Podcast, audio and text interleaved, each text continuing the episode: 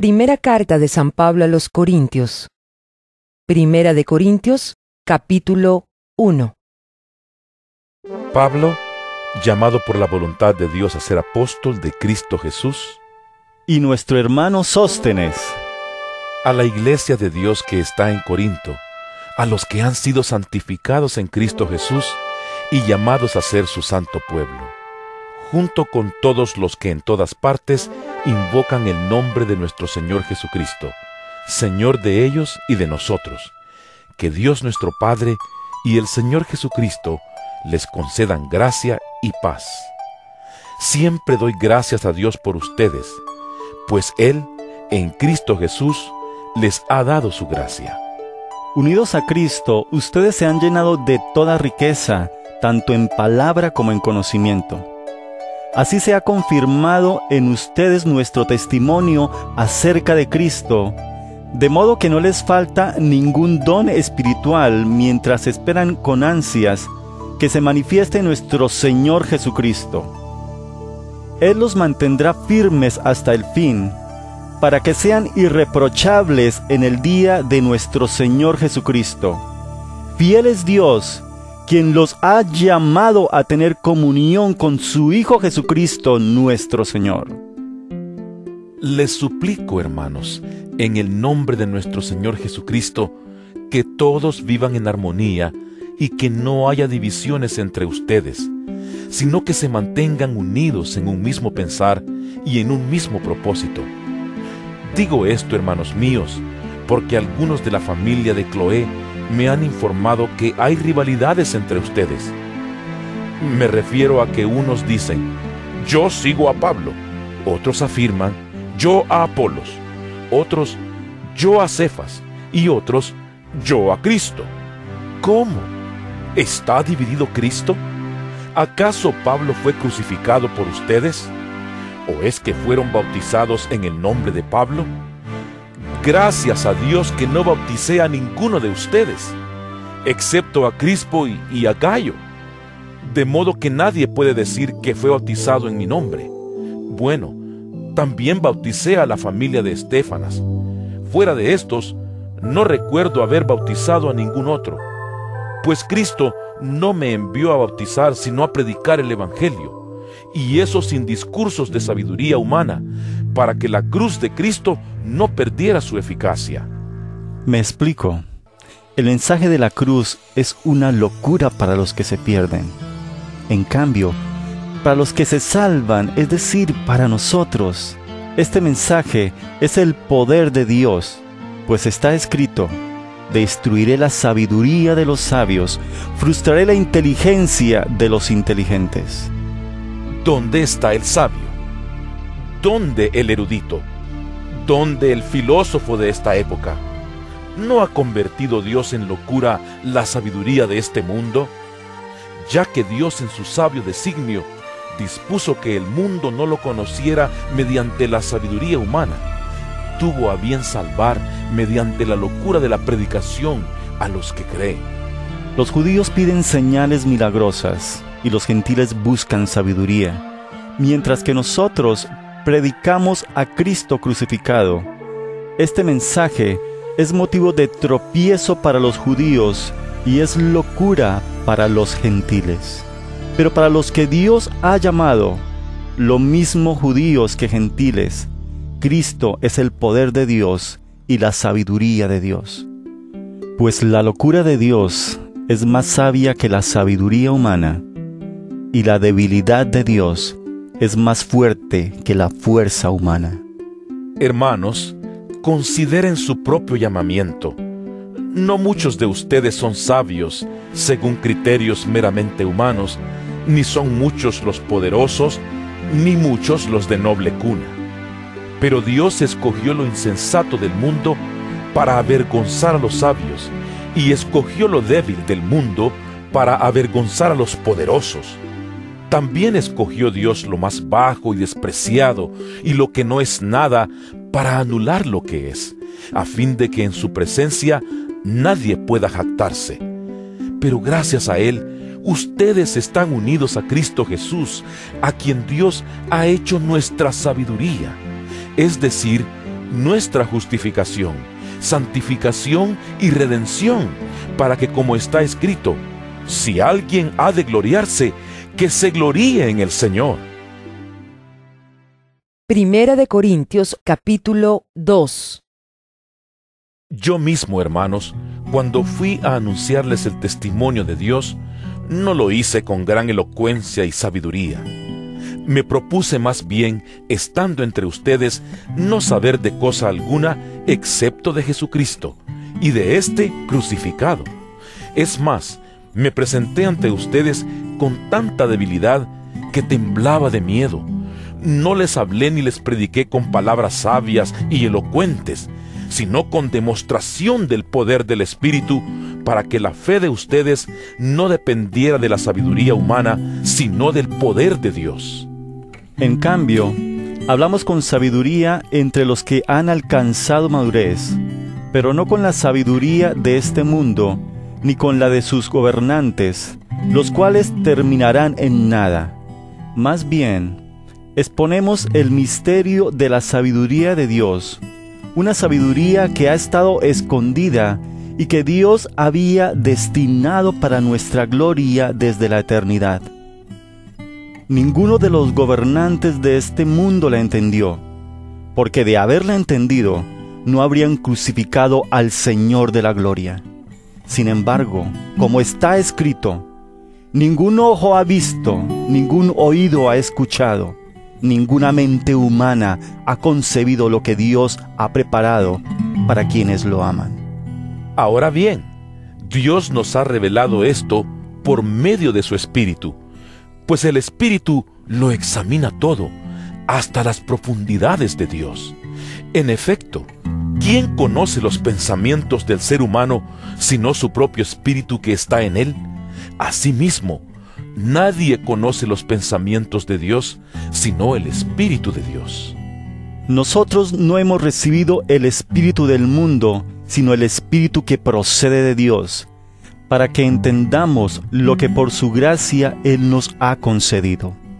Esto es precisamente de lo que hablamos no con las palabras que enseña la sabiduría humana, sino con las que enseña el Espíritu.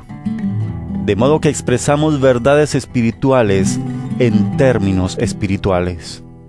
El que no tiene el Espíritu no acepta lo que procede del Espíritu de Dios, pues para él es locura. No puede entenderlo porque hay que discernirlo espiritualmente. En cambio, el que es espiritual lo juzga todo, aunque él mismo no está sujeto al juicio de nadie. Porque, ¿quién ha conocido la mente del Señor para que pueda instruirlo? Nosotros, por nuestra parte, tenemos la mente de Cristo.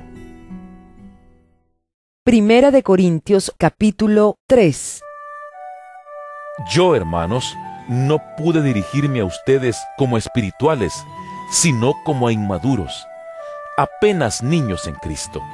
Les di leche porque no podían asimilar alimento sólido, ni pueden todavía, pues aún son inmaduros. Mientras haya entre ustedes celos y contiendas, ¿no serán inmaduros? ¿Acaso no se están comportando según criterios meramente humanos? Cuando uno afirma, yo sigo a Pablo, y otro, yo sigo a Apolos, ¿no es porque están actuando con criterios humanos? Después de todo, ¿qué es Apolos? ¿Y qué es Pablo?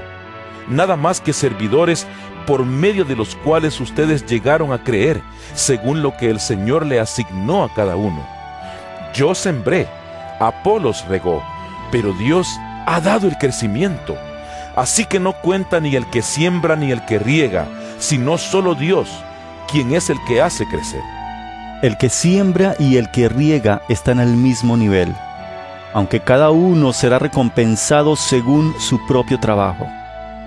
En efecto, nosotros somos colaboradores al servicio de Dios, y ustedes son el campo de cultivo de Dios, son el edificio de Dios. Según la gracia que Dios me ha dado, yo, como maestro constructor, eché los cimientos, y otro construye sobre ellos. Pero cada uno tenga cuidado de cómo construye, porque nadie puede poner un fundamento diferente del que ya está puesto, que es Jesucristo. Si alguien construye sobre este fundamento, ya sea con oro, plata y piedras preciosas, o con madera, heno y paja, su obra se mostrará tal cual es, pues el día del juicio la dejará al descubierto. El fuego la dará a conocer y pondrá a prueba la calidad del trabajo de cada uno. Si lo que alguien ha construido permanece, recibirá su recompensa pero si su obra es consumida por las llamas, él sufrirá pérdida. Será salvo, pero como quien pasa por el fuego. ¿No saben que ustedes son templo de Dios y que el Espíritu de Dios habita en ustedes?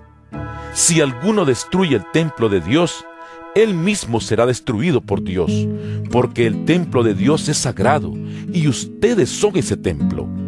Que nadie se engañe. Si alguno de ustedes se cree sabio según las normas de esta época, hágase ignorante para así llegar a ser sabio. Porque a los ojos de Dios la sabiduría de este mundo es locura, como está escrito. Él atrapa a los sabios en su propia astucia. Y también dice, el Señor conoce los pensamientos de los sabios y sabe que son absurdos. Por lo tanto, que nadie base su orgullo en el hombre. Al fin y al cabo, todo es de ustedes, ya sea Pablo o Apolos o Cefas o el universo o la vida o la muerte o lo presente o lo porvenir, todo es de ustedes y ustedes son de Cristo y Cristo es de Dios. Primera de Corintios capítulo 4 que todos nos consideren servidores de Cristo, encargados de administrar los misterios de Dios. Ahora bien, a los que reciben un encargo se les exige que demuestren ser dignos de confianza.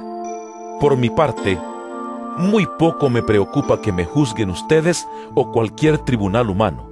Es más, ni siquiera me juzgo a mí mismo, porque aunque la conciencia no me remuerde, no por eso quedo absuelto. El que me juzga es el Señor. Por lo tanto, no juzguen nada antes de tiempo. Esperen hasta que venga el Señor.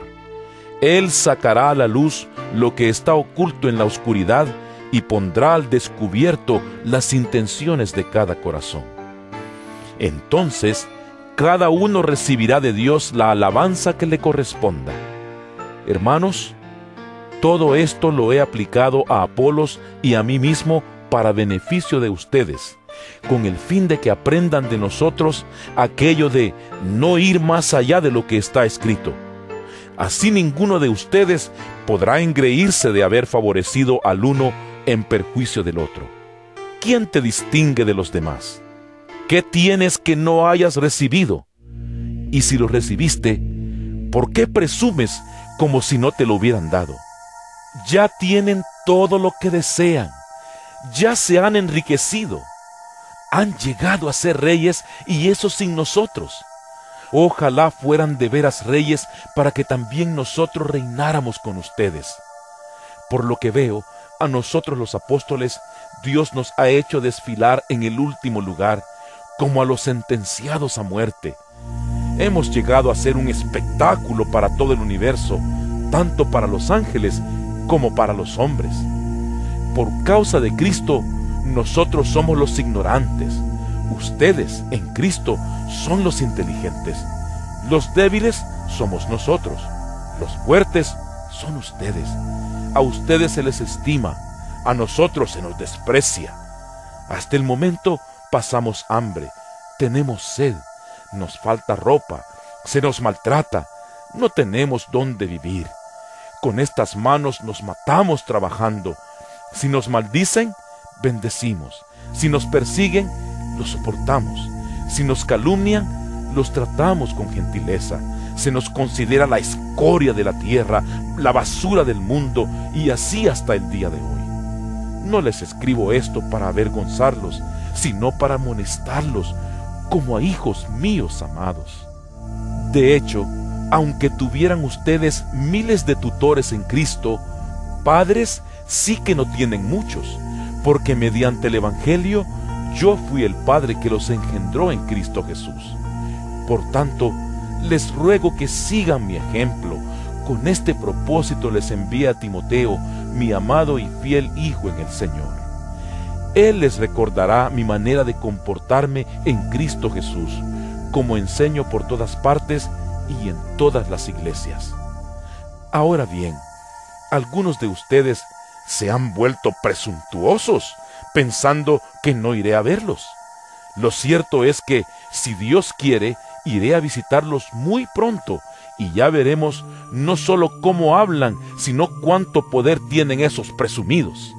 Porque el reino de Dios no es cuestión de palabras, sino de poder. ¿Qué prefieren?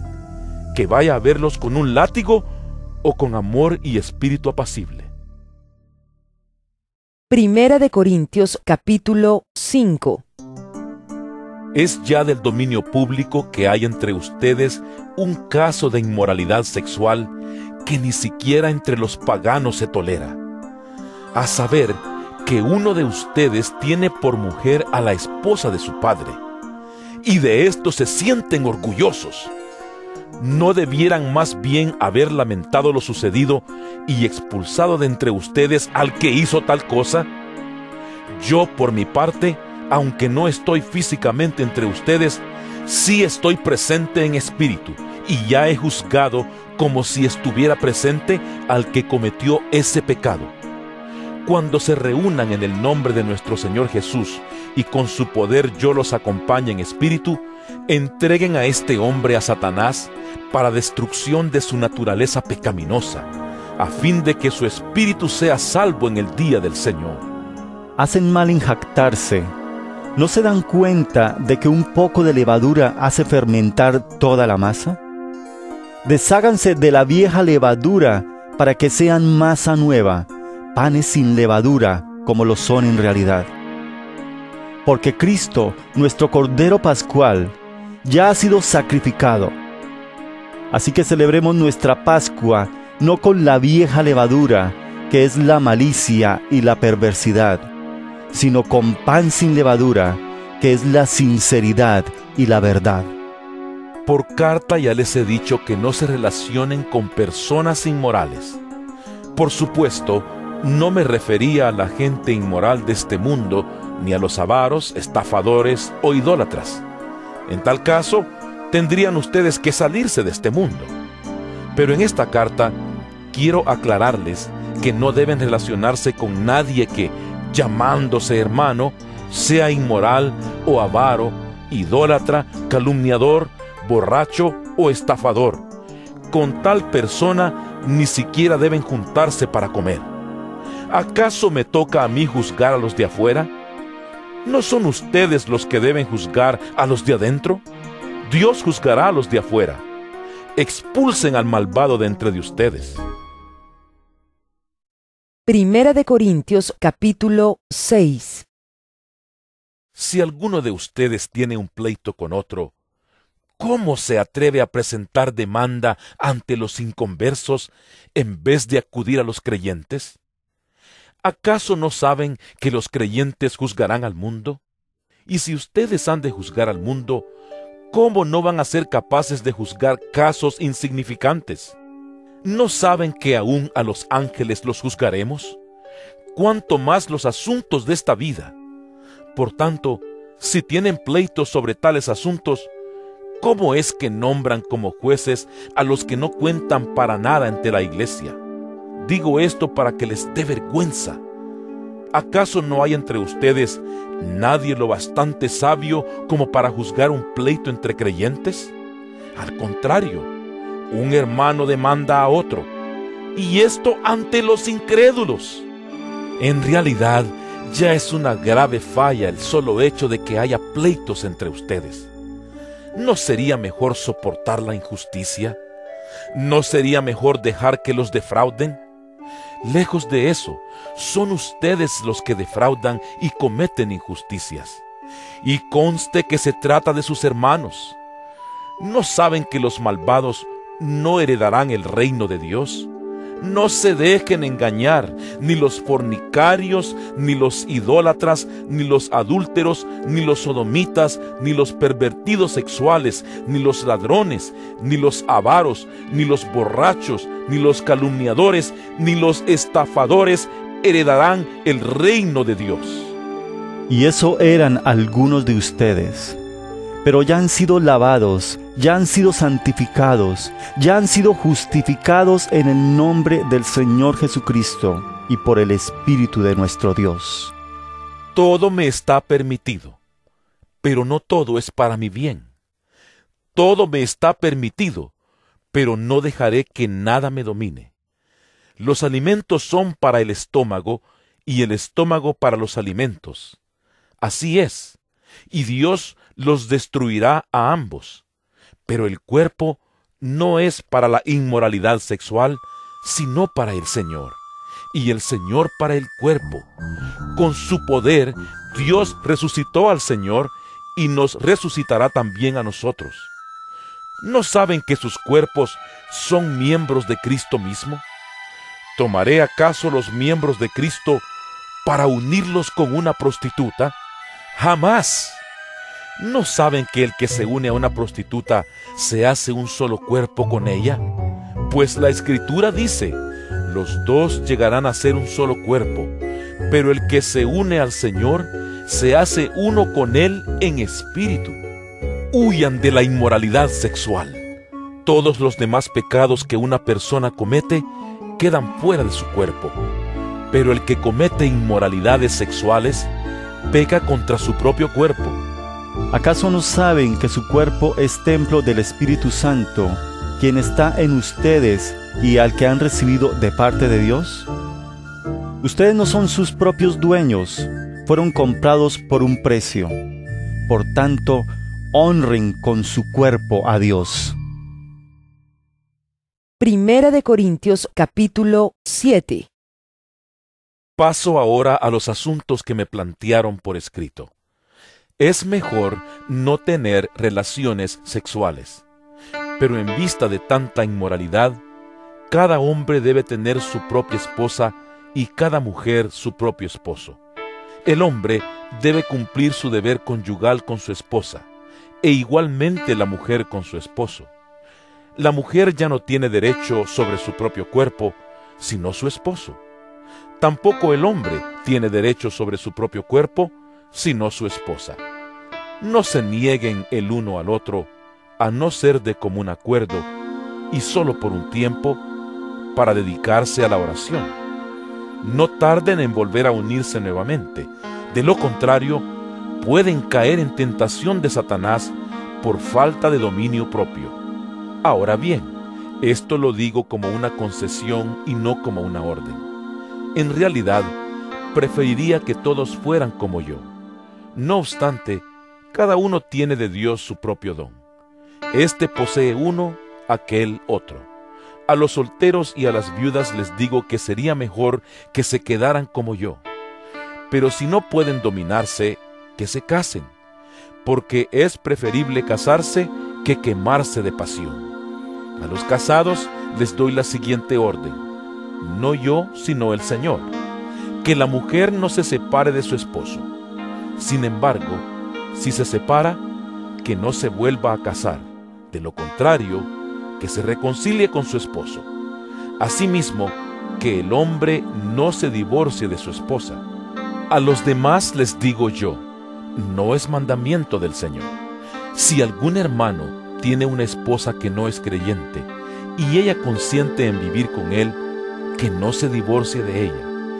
Y si una mujer tiene un esposo que no es creyente y él consiente en vivir con ella, que no se divorcie de él.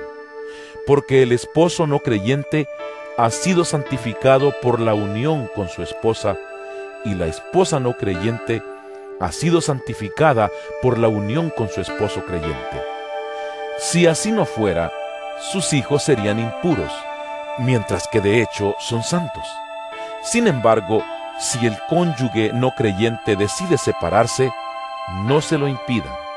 En tales circunstancias, el cónyuge creyente queda sin obligación. Dios nos ha llamado a vivir en paz. ¿Cómo sabes tú, mujer, si acaso salvarás a tu esposo?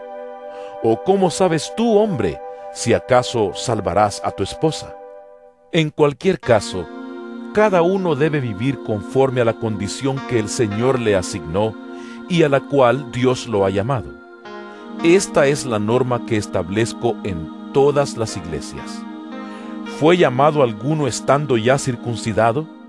Que no disimule su condición. ¿Fue llamado alguno sin estar circuncidado? Que no se circuncide. Para nada cuenta estar o no estar circuncidado. Lo que importa es cumplir los mandatos de Dios. Que cada uno permanezca en la condición que estaba cuando Dios lo llamó. ¿Eras esclavo cuando fuiste llamado? No te preocupes, aunque si tienes la oportunidad de conseguir tu libertad, aprovechala. Porque el que era esclavo cuando el Señor lo llamó, es un liberto del Señor. Del mismo modo, el que era libre cuando fue llamado, es un esclavo de Cristo. Ustedes fueron comprados por un precio. No se vuelvan esclavos de nadie. Hermanos, que no permanezca ante Dios en la condición en que estaba cuando Dios lo llamó. En cuanto a las personas solteras, no tengo ningún mandato del Señor, pero doy mi opinión como quien, por la misericordia del Señor, es digno de confianza. Pienso que, a causa de la crisis actual, es bueno que cada persona se quede como está. ¿Estás casado? No procures divorciarte. ¿Estás soltero? No busques esposa. Pero si te casas, no pecas. Y si una joven se casa, tampoco comete pecado. Sin embargo, los que se casan tendrán que pasar por muchos aprietos y yo quiero evitárselos. Lo que quiero decir, hermanos, es que nos queda poco tiempo de aquí en adelante, los que tienen esposa deben vivir como si no la tuvieran. Los que lloran, como si no lloraran. Los que se alegran, como si no se alegraran. Los que compran algo, como si no lo poseyeran. Los que disfrutan de las cosas de este mundo, como si no disfrutaran de ellas. Porque este mundo, en su forma actual, está por desaparecer yo preferiría que estuvieran libres de preocupaciones. El soltero se preocupa de las cosas del Señor y de cómo agradarlo, pero el casado se preocupa de las cosas de este mundo y de cómo agradar a su esposa. Sus intereses están divididos. La mujer no casada, lo mismo que la joven soltera, se preocupa de las cosas del Señor, se afana por consagrarse al Señor tanto en cuerpo como en espíritu. Pero la casada se preocupa de las cosas de este mundo y de cómo agradar a su esposo. Les digo esto por su propio bien, no para ponerles restricciones, sino para que vivan con decoro y plenamente dedicados al Señor. Si alguno piensa que no está tratando a su prometida como es debido, y ella ha llegado ya a su madurez, por lo cual él se siente obligado a casarse, que lo haga. Con eso no peca, que se case. Pero el que se mantiene firme en su propósito y no está dominado por sus impulsos, sino que domina su propia voluntad, y ha resuelto no casarse con su prometida, también hace bien. De modo que el que se casa con su prometida hace bien, pero el que no se casa hace mejor. La mujer está ligada a su esposo mientras él vive, pero si el esposo muere, ella queda libre para casarse con quien quiera, con tal de que sea en el Señor. En mi opinión, ella será más feliz si no se casa, y creo que yo también tengo el Espíritu de Dios. Primera de Corintios capítulo 8 En cuanto a lo sacrificado a los ídolos, es cierto que todos tenemos conocimiento. El conocimiento envanece, mientras que el amor edifica. El que cree que sabe algo, todavía no sabe como debiera saber, pero el que ama a Dios es conocido por él. De modo que en cuanto a comer lo sacrificado a los ídolos, sabemos que un ídolo no es absolutamente nada y que hay un solo Dios. Pues aunque haya los así llamados dioses, ya sea en el cielo o en la tierra, y por cierto que hay muchos dioses y muchos señores, para nosotros no hay más que un solo Dios, el Padre, de quien todo procede y para el cual vivimos, y no hay más que un solo Señor, es decir, Jesucristo, por quien todo existe y por medio del cual vivimos. Pero no todos tienen conocimiento de esto. Algunos siguen tan acostumbrados a los ídolos que comen carne a sabiendas de que ha sido sacrificada a un ídolo, y su conciencia se contamina por ser débil. Pero lo que comemos no nos acerca a Dios. No somos mejores por comer ni peores por no comer. Sin embargo, tengan cuidado de que su libertad no se convierta en motivo de tropiezo para los débiles, porque si alguien de conciencia débil te ve a ti, que tienes este conocimiento, comer en el templo de un ídolo, ¿no se sentirá animado a comer lo que ha sido sacrificado a los ídolos? Entonces ese hermano débil, por quien Cristo murió, se perderá a causa de tu conocimiento. Al pecar así contra los hermanos, hiriendo su débil conciencia, pecan ustedes contra Cristo. Por lo tanto, si mi comida ocasiona la caída de mi hermano, no comeré carne jamás para no hacerlo caer en pecado. Primera de Corintios capítulo 9 ¿No soy libre? ¿No soy apóstol? ¿No he visto a Jesús nuestro Señor? ¿No son ustedes el fruto de mi trabajo en el Señor? aunque otros no me reconozcan como apóstol, para ustedes sí lo soy, porque ustedes mismos son el sello de mi apostolado en el Señor. Esta es mi defensa contra los que me critican.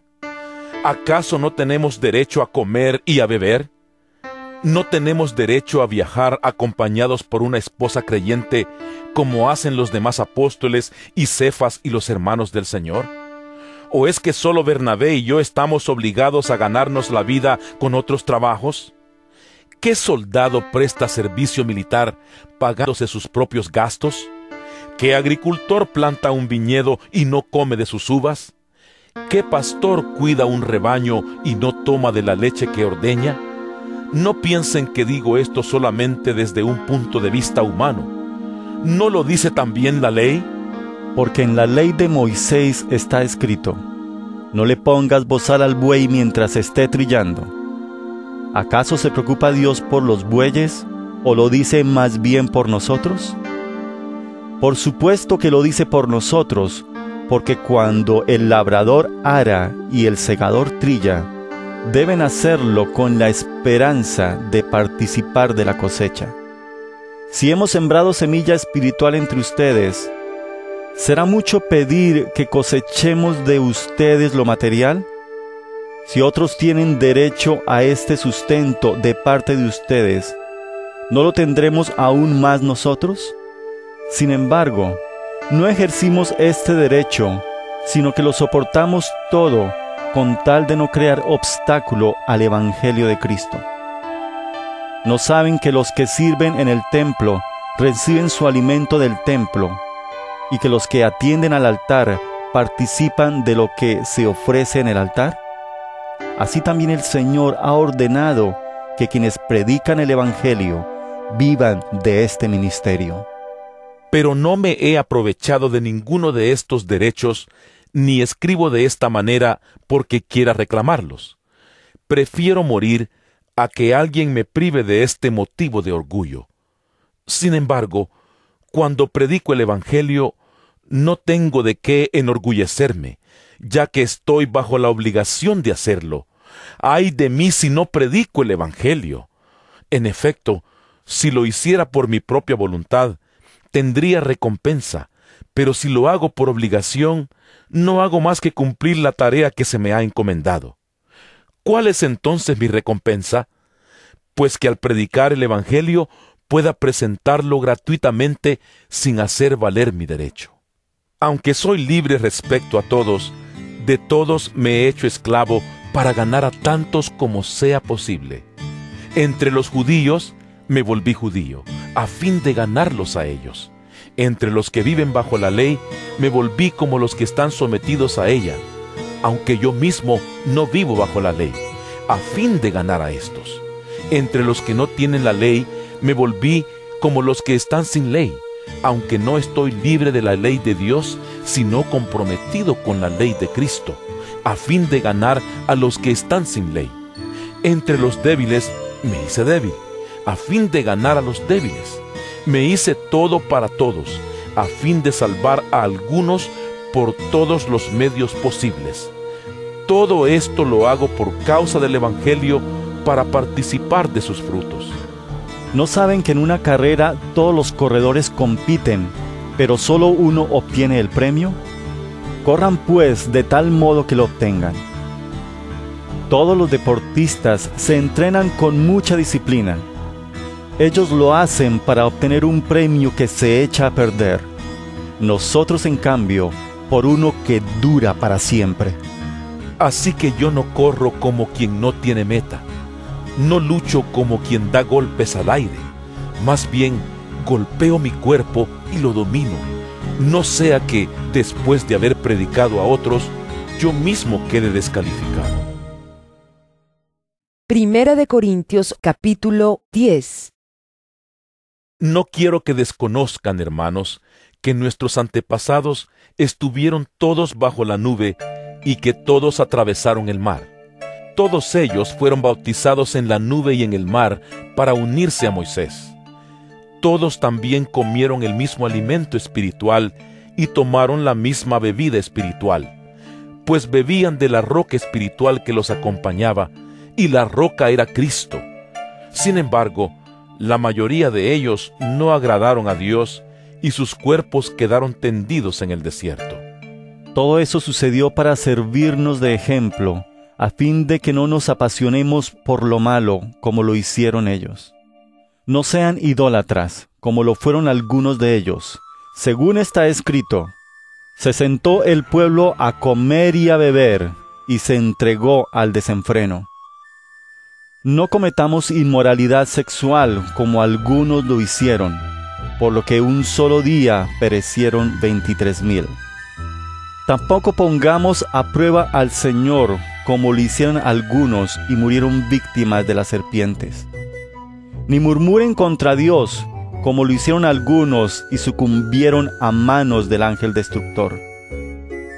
Todo eso les sucedió para servir de ejemplo y quedó escrito para advertencia nuestra, pues a nosotros nos ha llegado el fin de los tiempos.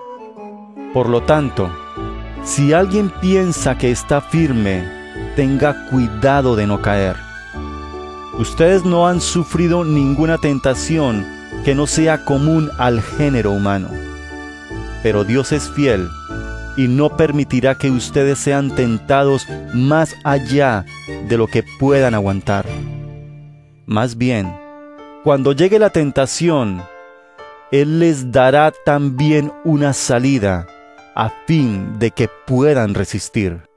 Por tanto, mis queridos hermanos, huyan de la idolatría. Me dirijo a personas sensatas. Juzguen ustedes mismos lo que digo. Esa copa de bendición por la cual damos gracias no significa que entramos en comunión con la sangre de Cristo. Ese pan que partimos no significa que entramos en comunión con el cuerpo de Cristo. Hay un solo pan del cual todos participamos. Por eso, aunque somos muchos, formamos un solo cuerpo. Consideren al pueblo de Israel como tal. ¿No entran en comunión con el altar los que comen de lo sacrificado? ¿Qué quiero decir con esta comparación? ¿Que el sacrificio que los gentiles ofrecen a los ídolos sea algo o que el ídolo mismo sea algo? No, sino que cuando ellos ofrecen sacrificios, lo hacen para los demonios, no para Dios y no quiero que ustedes entren en comunión con los demonios. No pueden beber de la copa del Señor y también de la copa de los demonios. No pueden participar de la mesa del Señor y también de la mesa de los demonios. ¿O vamos a provocar a celos al Señor? ¿Somos acaso más fuertes que Él? Todo está permitido, pero no todo es provechoso. Todo está permitido, pero no todo es constructivo. Que nadie busque sus propios intereses, sino los del prójimo. Coman de todo lo que se vende en la carnicería, sin preguntar nada por motivos de conciencia. Porque del Señor es la tierra y todo cuanto hay en ella.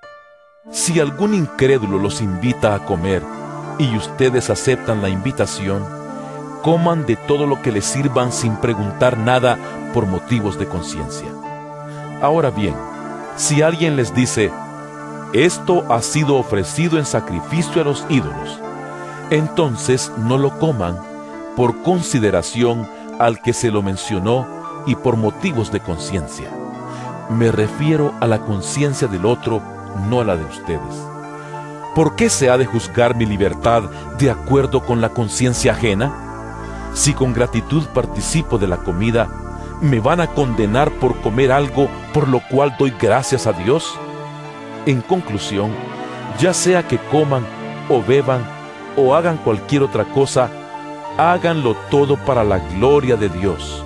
No hagan tropezar a nadie, ni a judíos, ni a gentiles, ni a la iglesia de Dios.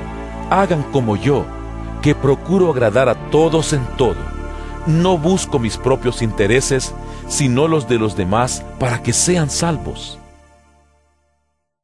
Primera de Corintios capítulo 11 Imítenme a mí como yo imito a Cristo. Los elogio porque se acuerdan de mí en todo y retienen las enseñanzas tal como se las transmití. Ahora bien, quiero que entiendan que Cristo es cabeza de todo hombre, mientras que el hombre es cabeza de la mujer y Dios es cabeza de Cristo.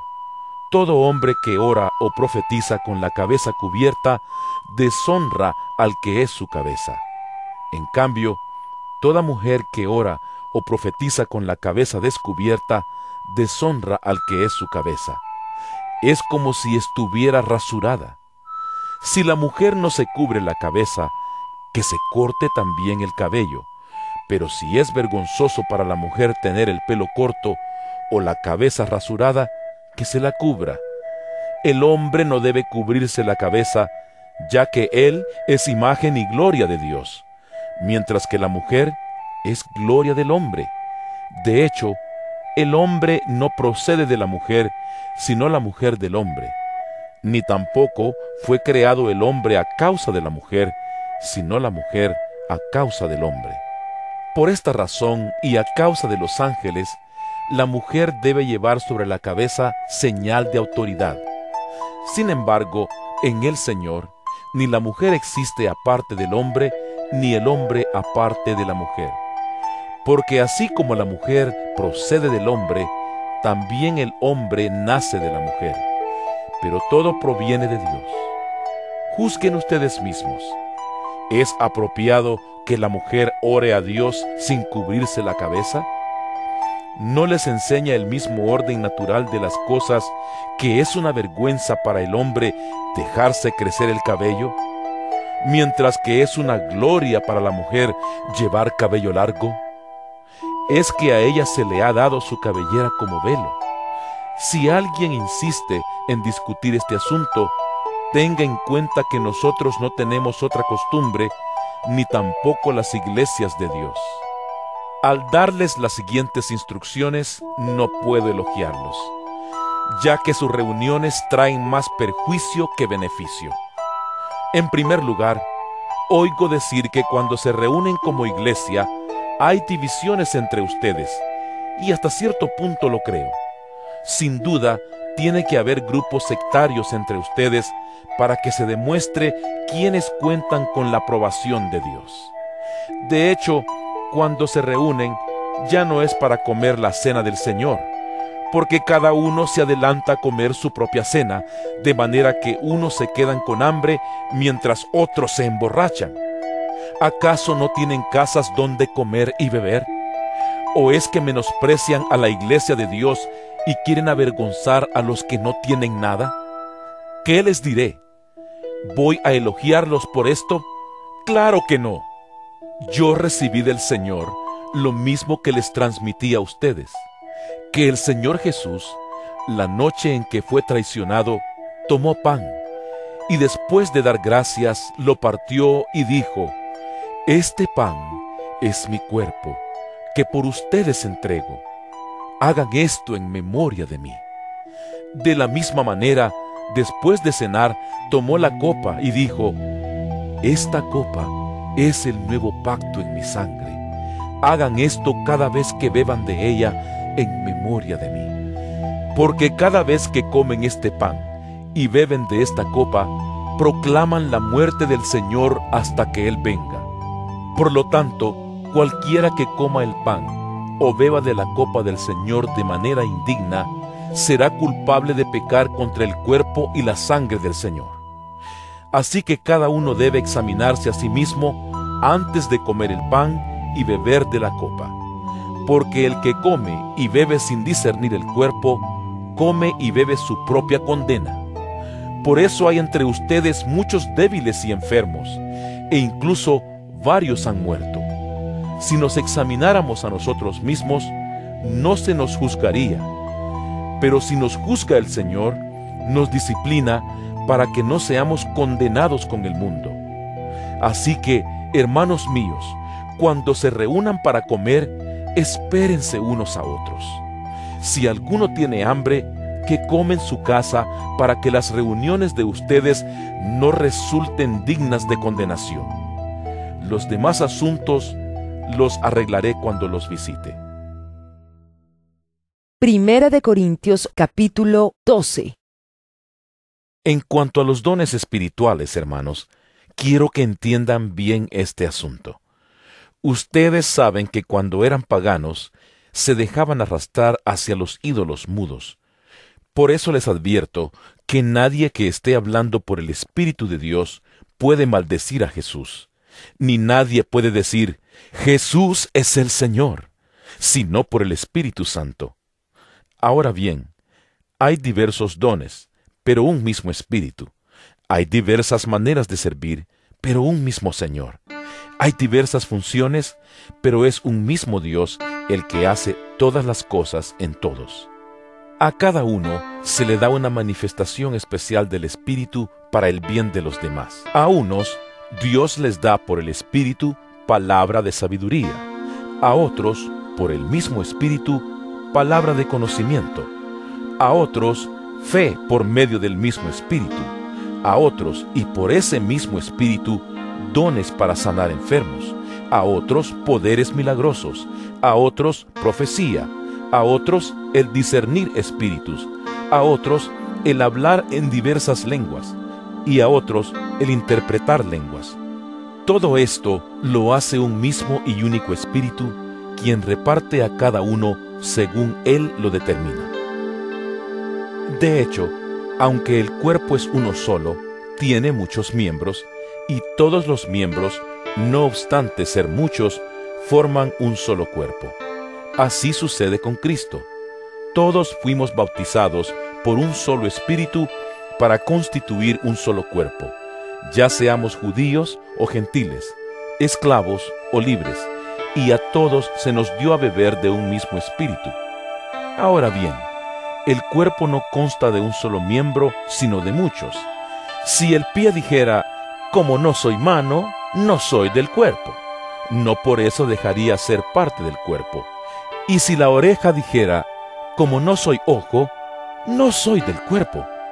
No por eso dejaría de ser parte del cuerpo. Si todo el cuerpo fuera ojo, ¿qué sería del oído? Si todo el cuerpo fuera oído, ¿qué sería del olfato? En realidad, Dios colocó cada miembro del cuerpo como mejor le pareció. Si todos ellos fueran un solo miembro, ¿qué sería del cuerpo? Lo cierto es que hay muchos miembros, pero el cuerpo es uno solo. El ojo no puede decirle a la mano, no te necesito, ni puede la cabeza decirles a los pies, no los necesito. Al contrario, los miembros del cuerpo que parecen más débiles son indispensables, y a los que nos parecen menos honrosos los tratamos con honra especial y se les trata con especial modestia a los miembros que nos parecen menos presentables, mientras que los más presentables no requieren trato especial. Así Dios ha dispuesto los miembros de nuestro cuerpo, dando mayor honra a los que menos tenían, a fin de que no haya división en el cuerpo, sino que sus miembros se preocupen por igual unos por otros. Si uno de los miembros sufre, los demás comparten su sufrimiento, y si uno de ellos recibe honor, los demás se alegran con él. Ahora bien, ustedes son el cuerpo de Cristo, y cada uno es miembro de ese cuerpo. En la iglesia Dios ha puesto en primer lugar apóstoles, en segundo lugar profetas, en tercer lugar maestros, luego los que hacen milagros, después los que tienen dones para sanar enfermos, los que ayudan a otros, los que administran y los que hablan en diversas lenguas. ¿Son todos apóstoles? ¿Son todos profetas? ¿Son todos maestros? ¿Hacen todos milagros? ¿Tienen todos dones para sanar enfermos? ¿Hablan todos en lenguas? ¿Acaso interpretan todos? Ustedes por su parte ambicionen los mejores dones. Ahora les voy a mostrar un camino más excelente. Primera de Corintios capítulo 13 Si hablo en lenguas humanas y angelicales, pero no tengo amor, no soy más que un metal que resuena o un platillo que hace ruido. Si tengo el don de profecía y entiendo todos los misterios y poseo todo conocimiento, y si tengo una fe que logra trasladar montañas, pero me falta el amor, no soy nada. Si reparto entre los pobres todo lo que poseo, y si entrego mi cuerpo para que lo consuman las llamas, pero no tengo amor, nada gano con eso. El amor es paciente, es bondadoso. El amor no es envidioso ni jactancioso, ni orgulloso. No se comporta con rudeza. No es egoísta. No se enoja fácilmente. No guarda rencor. El amor no se deleita en la maldad, sino que se regocija con la verdad. Todo lo disculpa, todo lo cree, todo lo espera, todo lo soporta. El amor jamás se extingue mientras que el don de profecía cesará. El de lengua será silenciado y el de conocimiento desaparecerá. Porque conocemos y profetizamos de manera imperfecta, pero cuando llegue lo perfecto, lo imperfecto desaparecerá.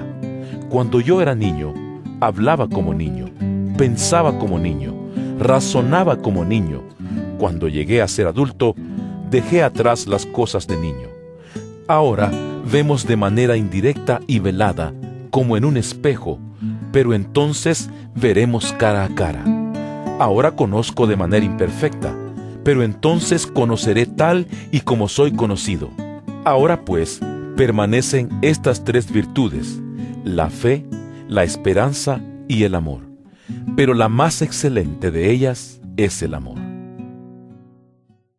Primera de Corintios capítulo 14 Empeñense en seguir el amor y ambicionen los dones espirituales, sobre todo el de profecía, porque el que habla en lenguas no habla a los demás sino a Dios.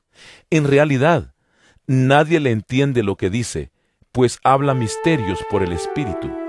En cambio, el que profetiza habla a los demás para edificarlos, animarlos y consolarlos. El que habla en lenguas se edifica a sí mismo en cambio, el que profetiza edifica a la iglesia.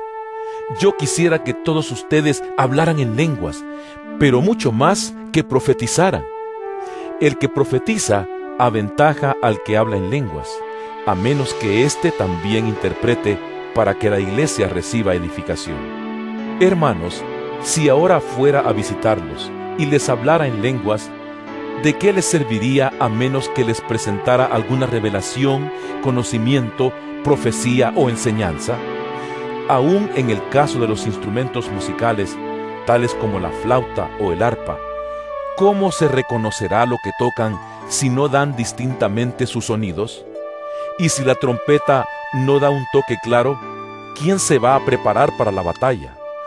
Así sucede con ustedes a menos que su lengua pronuncie palabras comprensibles. ¿Cómo se sabrá lo que dicen? ¿Cómo será si hablaran al aire? Oh, será como si hablaran al aire. ¿Quién sabe cuántos idiomas hay en el mundo y ninguno carece de sentido? Pero si no capto el sentido de lo que alguien dice, seré como un extranjero para el que me habla, y él lo será para mí. Por eso ustedes, ya que tanto ambicionan dones espirituales, procuren que éstos abunden para la edificación de la iglesia. Por esta razón, el que habla en lenguas, pida en oración el don de interpretar lo que diga. Porque si yo oro en lenguas, mi espíritu ora, pero mi entendimiento no se beneficia en nada. ¿Qué debo hacer entonces? Pues orar con el espíritu, pero también con el entendimiento, cantar con el espíritu, pero también con el entendimiento. De otra manera, si alabas a Dios con el espíritu, ¿cómo puede quien no es instruido decir amén a tu acción de gracias, puesto que no entiende lo que dices? En ese caso, tu acción de gracias es admirable, pero no edifica al otro. Doy gracias a Dios porque hablo en lenguas más que todos ustedes. Sin embargo, en la iglesia prefiero emplear cinco palabras comprensibles y que me sirvan para instruir a los demás que diez mil palabras en lenguas. Hermanos, no sean niños en su modo de pensar. Sean niños en cuanto a la malicia, pero adultos en su modo de pensar. En la ley está escrito, por medio de gente de lengua extraña y por boca de extranjeros hablaré a este pueblo, pero ni aun así me escucharán, dice el Señor. De modo que el hablar en lenguas es una señal, no para los creyentes, sino para los incrédulos. En cambio, la profecía no es señal para los incrédulos, sino para los creyentes. Así que, si toda la iglesia se reúne y todos hablan en lenguas, y entran algunos que no entienden o no creen, ¿no dirán que ustedes están locos? Pero si uno que no cree o uno que no entiende entra cuando todos están profetizando, se sentirá reprendido y juzgado por todos, y los secretos de su corazón quedarán al descubierto. Así que se postrará ante Dios y lo adorará exclamando, Realmente Dios está entre ustedes. ¿Qué concluimos, hermanos? Que cuando se reúnan, cada uno puede tener un himno, una enseñanza, una revelación, un mensaje en lenguas o una interpretación. Todo esto debe hacerse para la edificación de la iglesia. Si se habla en lenguas, que hablen dos o cuando mucho tres, cada uno por turno, y que alguien interprete. Si no hay intérprete, que guarden silencio en la iglesia, y cada uno hable para sí mismo y para Dios. En cuanto a los profetas, que hablen dos o tres, y que los demás examinen con cuidado lo dicho. Si alguien que está sentado recibe una revelación, el que esté hablando ceda la palabra. Así todos pueden profetizar por turno, para que todos reciban instrucción y aliento. El don de profecía está bajo el control de los profetas. Porque Dios no es un Dios de desorden, sino de paz. Como es costumbre en las congregaciones de los creyentes, guarden las mujeres silencio en la iglesia, pues no les está permitido hablar. Que estén sumisas como lo establece la ley. Si quieren saber algo, que se lo pregunten en casa a sus esposos, porque no está bien visto que una mujer hable en la iglesia. ¿Acaso la palabra de Dios procedió de ustedes? ¿O son ustedes los únicos que la han recibido? Si alguno se cree profeta o espiritual, reconozca que esto que les escribo es mandato del Señor. Si no lo reconoce, tampoco él será reconocido. Así que, hermanos míos, ambicionen el don de profetizar y no prohíban que se hable en lenguas, pero todo debe hacerse de una manera apropiada y con orden. Primera de Corintios capítulo 15 Ahora, hermanos, quiero recordarles el Evangelio que les prediqué, el mismo que recibieron, en el cual se mantienen firmes. Mediante este Evangelio son salvos, si se aferran a la palabra que les prediqué. De otro modo, habrán creído en vano. Porque ante todo, les transmití a ustedes lo que yo mismo recibí, que Cristo murió por nuestros pecados según las Escrituras, que fue sepultado, que resucitó al tercer día según las Escrituras, y que se apareció a Cefas y luego a los doce. Después se apareció a más de quinientos hermanos a la vez, la mayoría de los cuales vive todavía, aunque algunos han muerto. Luego se apareció a Jacobo, más tarde a todos los apóstoles, y por último, como a uno nacido fuera de tiempo, se me apareció también a mí. Admito que yo soy el más insignificante de los apóstoles y que ni siquiera merezco ser llamado apóstol, porque perseguía la iglesia de Dios. Pero por la gracia de Dios soy lo que soy y la gracia que Él me concedió no fue infructuosa. Al contrario, he trabajado con más tesón que todos ellos, aunque no yo, sino la gracia de Dios que está conmigo. En fin, ya sea que se trate de mí o de ellos, esto es lo que predicamos y esto es lo que ustedes han creído. Ahora bien, si se predica que Cristo ha sido levantado de entre los muertos, ¿cómo dicen algunos de ustedes que no hay resurrección? Si no hay resurrección, entonces ni siquiera Cristo ha resucitado. Y si Cristo no ha resucitado, nuestra predicación no sirve para nada como tampoco la fe de ustedes. Aún más, resultaríamos falsos testigos de Dios por haber testificado que Dios resucitó a Cristo, lo cual no habría sucedido si en verdad los muertos no resucitan. Porque si los muertos no resucitan, tampoco Cristo ha resucitado. Y si Cristo no ha resucitado, la fe de ustedes es ilusoria y todavía están en sus pecados. En ese caso, también están perdidos los que murieron en Cristo. Si la esperanza que tenemos en Cristo fuera solo para esta vida, seríamos los más desdichados de todos los mortales. Lo cierto es que Cristo ha sido levantado de entre los muertos como primicias de los que murieron. De hecho, ya que la muerte vino por medio de un hombre, también por medio de un hombre viene la resurrección de los muertos. Pues así como en Adán todos mueren, también en Cristo todos volverán a vivir, pero cada uno en su debido orden. Cristo, las primicias, después, cuando Él venga, los que le pertenecen. Entonces vendrá el fin, cuando Él entregue el reino a Dios el Padre, luego de destruir todo dominio, autoridad y poder. Porque es necesario que Cristo reine hasta poner a todos sus enemigos debajo de sus pies.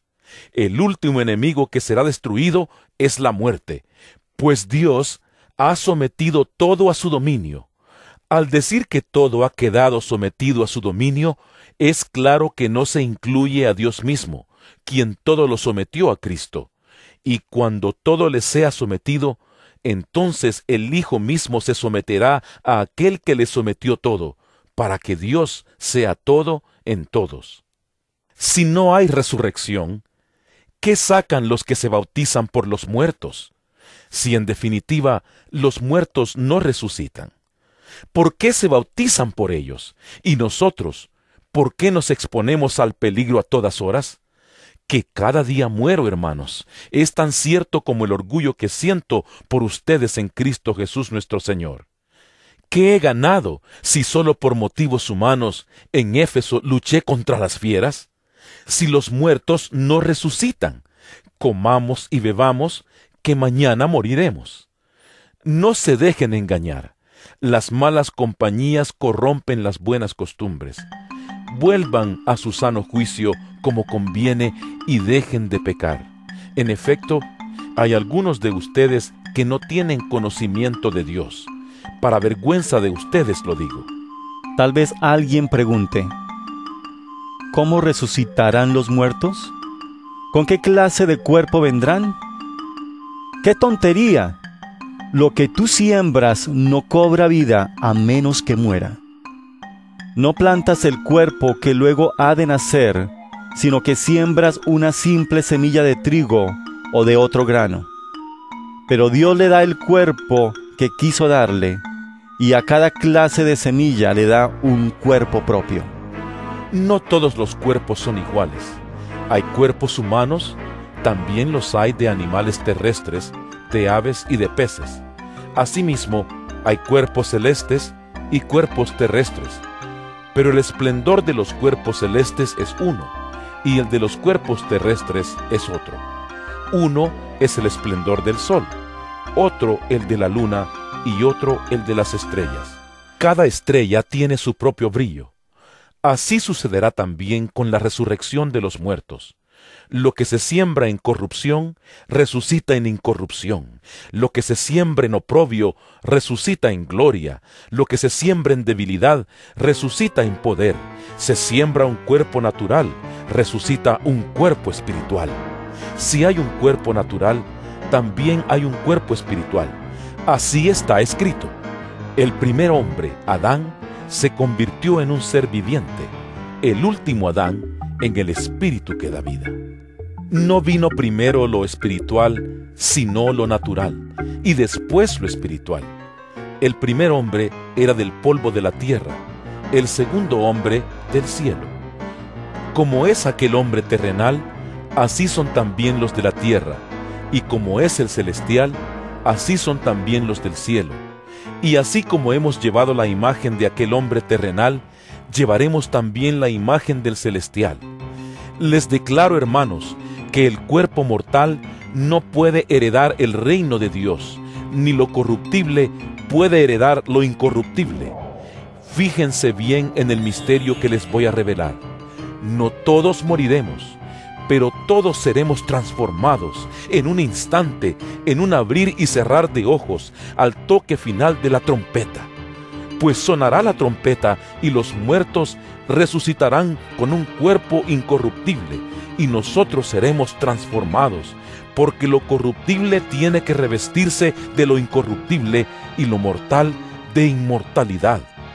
Cuando lo corruptible se revista de lo incorruptible y lo mortal de inmortalidad, entonces se cumplirá lo que está escrito.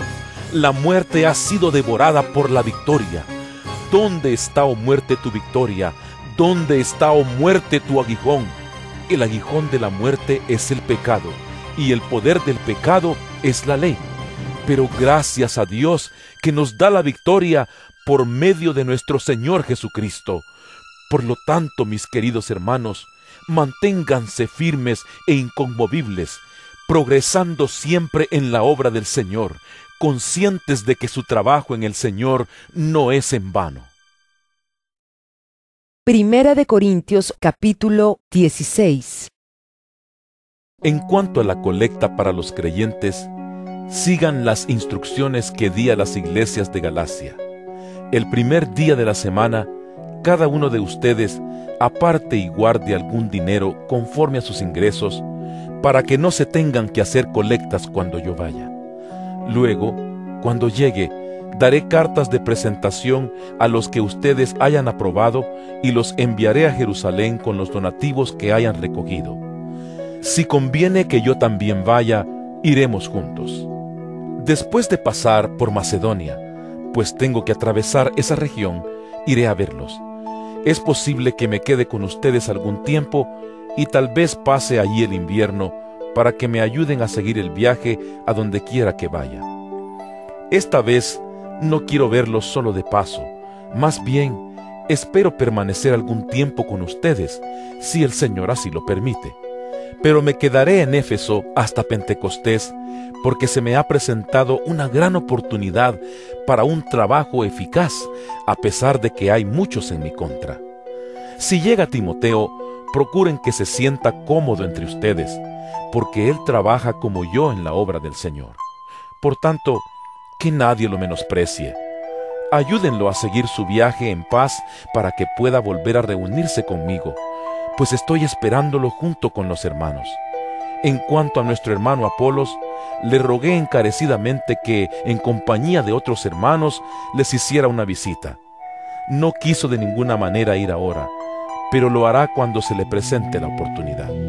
Manténganse alerta, permanezcan firmes en la fe, sean valientes y fuertes, hagan todo con amor.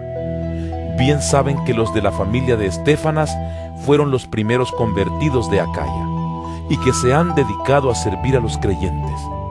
Les recomiendo, hermanos, que se pongan a disposición de aquellos y de todo el que colabore en este arduo trabajo. Me alegré cuando llegaron Estefanas, Fortunato y Acaico, porque ellos han suplido lo que ustedes no podían darme, ya que han tranquilizado mi espíritu y también el de ustedes. Tales personas merecen que se les exprese reconocimiento. Las iglesias de la provincia de Asia les mandan saludos. Aquila y Priscila los saludan cordialmente en el Señor, como también la iglesia que se reúne en la casa de ellos. Todos los hermanos les mandan saludos. Salúdense unos a otros con un beso santo. Yo, Pablo, escribo este saludo de mi puño y letra. Si alguno no ama al Señor, quede bajo maldición. Maranata, que la gracia del Señor Jesús sea con ustedes. Los amo a todos ustedes en Cristo Jesús. Amén.